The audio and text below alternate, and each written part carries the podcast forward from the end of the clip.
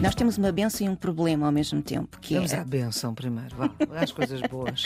A coisa boa é que vivemos num hotspot de biodiversidade, num ponto quente de biodiversidade. Nós? Nós, Portugal ou nós? uh, Península Ibérica. Ah, Mas a grande expressão, nós temos muitas espécies que são endémicas no nosso país. Quando eu digo endémicas, são exclusivas, que só ocorrem em Portugal. sim. Há muitos endemismos da Península Ibérica, daí esta riqueza, este hotspot. Endemismos é coisas próprias daqui, não é? Sim, que só ocorrem cá. Ou seja, se desaparecerem de Portugal, vão desaparecer do mundo, porque só ocorrem aqui.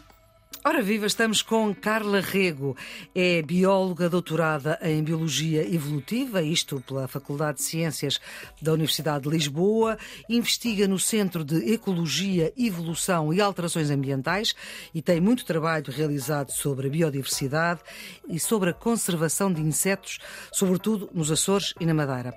É também vice-presidente da Sociedade Portuguesa de Entomologia e entomologia é o quê? É a área da ciência que estuda os insetos.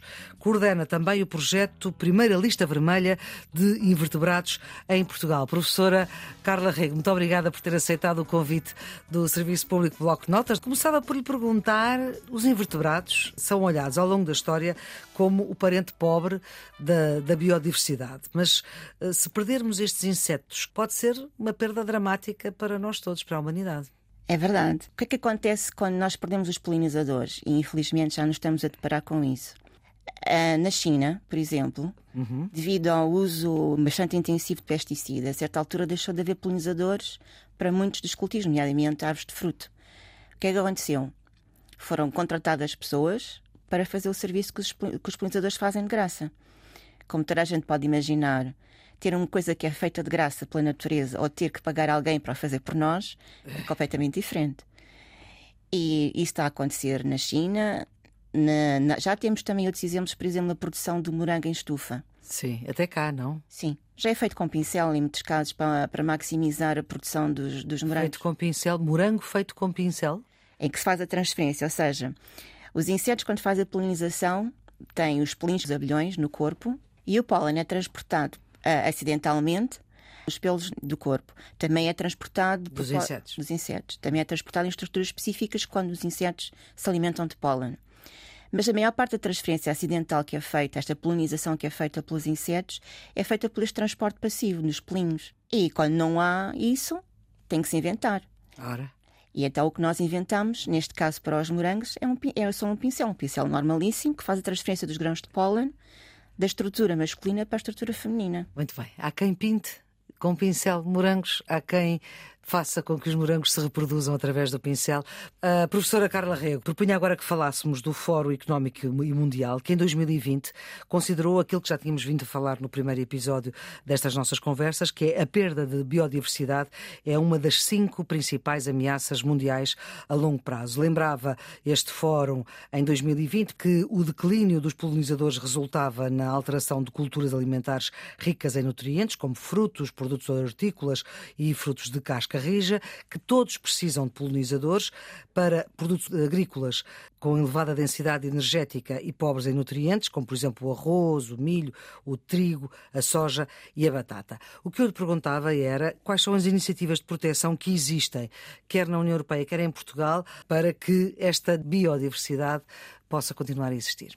Ah, é um tema polémico. Polémico porque assim: a União Europeia tem 27 países, nem todos estão de acordo com aquilo que deve ser feito. Existem uma série de projetos e iniciativas europeias, projetos legislativos que estão neste momento na mesa a ser discutidos em diferentes fases de elaboração e discussão. O que nós temos constatado é que, devido, por exemplo, à, à crise que nós estamos a enfrentar, devido à guerra na Ucrânia, devido à, à crise associada também da- do fornecimento de combustíveis, tudo isso, pôs um bocadinho um travão na, nível da Europa em tudo que eram medidas concretas, e nomeadamente em legislação mais, eh, mais assertiva sobre este tema.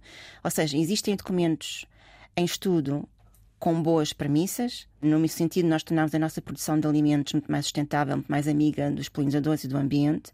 O que é que acontece? Estamos num cenário de guerra que levou a que houvesse uma, uma maior insegurança alimentar, uma percepção muito mais premente dessa insegurança. E, portanto, os países e as entidades, os, os governos, estão muito, aliás, muito menos receptivos a este tipo de alteração. Claro. Porquê? Têm outras preocupações, não é? Tem estas outras preocupações e a visão passa do que era estes planos todos, estes projetos, estes documentos que estão a ser elaborados estão a ver numa, estão numa visão de futuro. E nós passamos num futuro de, daqui a uma década para o futuro do imediato. E, portanto, se nós temos uma crise premente agora, é mais difícil nós conseguirmos que os nossos legisladores tenham consciência das decisões que estão a tomar agora, estão a evitar tomar agora, uhum. vão ter consequências dramáticas daqui a 5 ou 10 anos ou 20, ou o que seja. Portanto, é muito mais complicado. Ou seja, para resumir, a nível da, da comunidade europeia, existe uma série de iniciativas e de projetos que estão a ser postos em prática na, no âmbito de proteger os polinizadores. Uhum. E nisto passamos não só de medidas que, que, levam a que seja obrigatório por lei, transcrito para as leis nacionais de cada país, por exemplo, ter uma política muito mais sustentável de utilização dos pesticidas. Muito mais sustentável essa política. E procurar alternativas e modos de cultivo que levem a, a reduzir a necessidade deste, destes pesticidas ou a procurar alternativas uhum. mais ecológicas, digamos. Outras medidas estão a ser tomadas, por exemplo, um dos grandes déficits que nós temos a nível da Europa, e não é só da Europa, é a nível mundial, tem a ver com o conhecimento que temos sobre estes seres vivos. Nós, por exemplo, e falando do caso português, não sabemos quantas espécies temos realmente de polinizadores, dos diferentes grupos de polinizadores que, que ocorrem no nosso país. Convém sempre esclarecer, sempre que falamos em polinizadores, estamos a falar de insetos polinizadores, não é? No caso de Portugal, sim. São, são os insetos o, o grupo animal com maior relevância na polinização uhum. no nosso país. E, portanto, nós não sabemos. Mas não sabemos porque não queremos, não sabemos porque é muito difícil saber, não sabemos porquê. Alguém porque... sabe? Há algum país que sabe quantos polinizadores é que tem? Eu pediria que não. Ah. Há países que têm um conhecimento mais profundo. Por certo. exemplo, a Inglaterra tem mais profundo porque é mais pequeno, a diversidade é mais pequena. Um, não mais pequeno, mas mais isolado. Ou seja, tendo é isolado. Uma ilha, sim. A diversidade é muito menor do que, a, do que a nossa. Nós temos uma benção e um problema ao mesmo tempo. Que Vamos é... à benção primeiro, vá, as coisas boas. a coisa boa é que vivemos num hotspot de biodiversidade, num ponto quente de biodiversidade. Nós? Nós. Portugal ou nós? Uh... Península Ibérica. Ah. Açores e Madeira, ainda por cima, com, com o bónus dos Açores e da Madeira, não é? Mas a grande expressão, nós temos muitas espécies que são endémicas no nosso país. Quando eu digo endémicas, são exclusivas, que só ocorrem em Portugal. Sim. Há muitos endemismos da Península Ibérica, daí esta riqueza, este hotspot. Endemismos é coisas próprias daqui, não é? Sim, que só ocorrem cá. Ou seja, se desaparecerem de Portugal, vão desaparecer do mundo, porque só ocorrem aqui.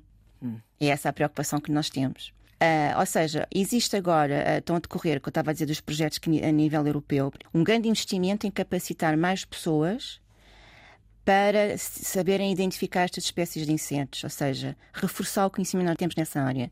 A lacuna que nós temos histórica, porque é que nós não conhecemos os nossos polinizadores? Porque temos poucas pessoas a trabalhar nisto ah. e muito menos ainda a trabalhar profissionalmente. E, por exemplo, nós, se formos olhar para as fontes académicas, a bibliografia, as referências das revistas publicadas cientificamente nesta área, nós vamos encontrar muitos contributos de investigadores estrangeiros que vêm ao nosso país, que são especialistas em determinados grupos e são eles que descobrem estas espécies. Não, temos que lhes agradecer, porque se não forem eles, a gente também não conhecia. E temos uma coisa muito boa, que tem vindo cada vez mais a ser reforçada, que tem a ver as colaborações, ou seja, uhum. muitas pessoas em Portugal sejam elas entusiastas, curiosos, sejam elas mais profissionais, que têm contactos com especialistas, quando não existem em Portugal, pode ser em Espanha, pode uhum. ser em outro país qualquer do mundo, e quando veem uma coisa que não conhecem, pedem ajuda e perguntam: será que isto é novo? Uhum. E às vezes é. E uma, uma das áreas de tentar em desenvolvimento, por exemplo, no, no, nos últimos 3, 4 anos, uh, tem sido a área das abelhas. Hum. Porque nós temos, felizmente, pessoas que estão a dedicar a isto. Está sediado em algum centro, em alguma faculdade, em alguma coisa em especial? Está um bocadinho. O que é bom é que não está sediado. Ok. Há pessoas em Coimbra, há pessoas em Lisboa, há pessoas em outras zonas do país que gostam dos insetos e, portanto, tentam saber Estão mais sobre eles. as abelhas. E o que é que essas abelhas, é uma das 740 espécies de abelhas, que nós já falámos em episódio anterior, o que é que essas abelhas têm assim tão especial, de diferente das outras 739 espécies? Às vezes temos coisas, é, quando nós falamos no papel das abelhas como polinizadores, temos coisas que podem ser uma abelha que poliniza N espécies diferentes. Nós dizemos que é generalista. Porque não é esquisita. É como a rádio. Esta, nós também na Antena 1 também uma rádio generalista, portanto fala de tudo. Exatamente. Exatamente. Até de abelhas. Exatamente. e depois temos casos em que temos especialistas, ou seja, especialistas, hum. relações em que, por exemplo, uma abelha só vai às flores de uma determinada planta, espécie de planta Sim. ou de género. Uhum. Nós temos, em termos de classificação taxonómica, diferentes graus de complexidade. A mais fininha, digamos, é a espécie, embora haja outras abaixo dessa. Em termos de classificação, nós pomos as coisas em gavetas. Sim. E a gaveta mais pequena que nós temos é a da espécie. E depois, essa gaveta pequenina da espécie está incluída no género, portanto, temos várias espécies dentro da gaveta género. Depois temos a seguir a família, tem espécies que são especialistas. Nós temos espécies de polinizadores, sejam eles abelhas ou outros insetos, que só utilizam uma única espécie de planta.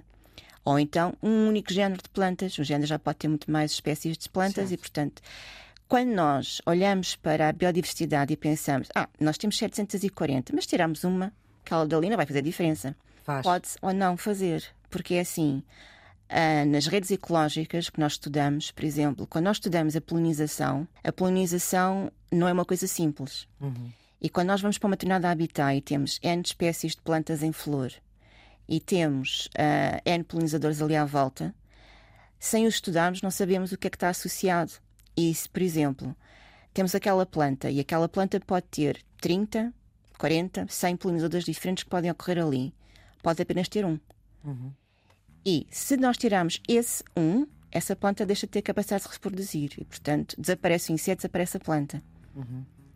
E, portanto, quando nós falamos em perda de biodiversidade, pode ser perder um inseto que é generalista, o impacto não é tão elevado, porque vão haver outros insetos que são generalistas também. Uhum. Quando nós perdemos um inseto especialista, perdemos a função completamente que esse inseto desempenha no ecossistema. E, portanto, é, não é fácil explicar. Uhum. É, tentar, estou a tentar simplificar. Sim, claro, em... é evidente. Mas é como perder uma enciclopédia. Sim, um bocadinho assim. Como é... perder um saber. É olhar para um edifício e se nós tirarmos uma pedra de uma torre ou tirarmos uma pedra da base, da pedra da torre, o edifício ainda fica lá. Certo. Pedra da base já complica um bocadinho mais já começa a abrir buracos e começa a abrir fissuras e pode-se desmoronar. Professora Carla Rego, vamos ficar por aqui nesta uh, nossa conversa no Serviço Público Bloco de Notas, que é um programa que um, ajuda quem está nos últimos anos do secundário, mas também quem quer uh, saber mais. A produção editorial é de Ana Fernandes, os cuidados de emissão de Jorge Almeida, a ideia e a edição de Maria Flor Pedroso. Tenham um bom dia.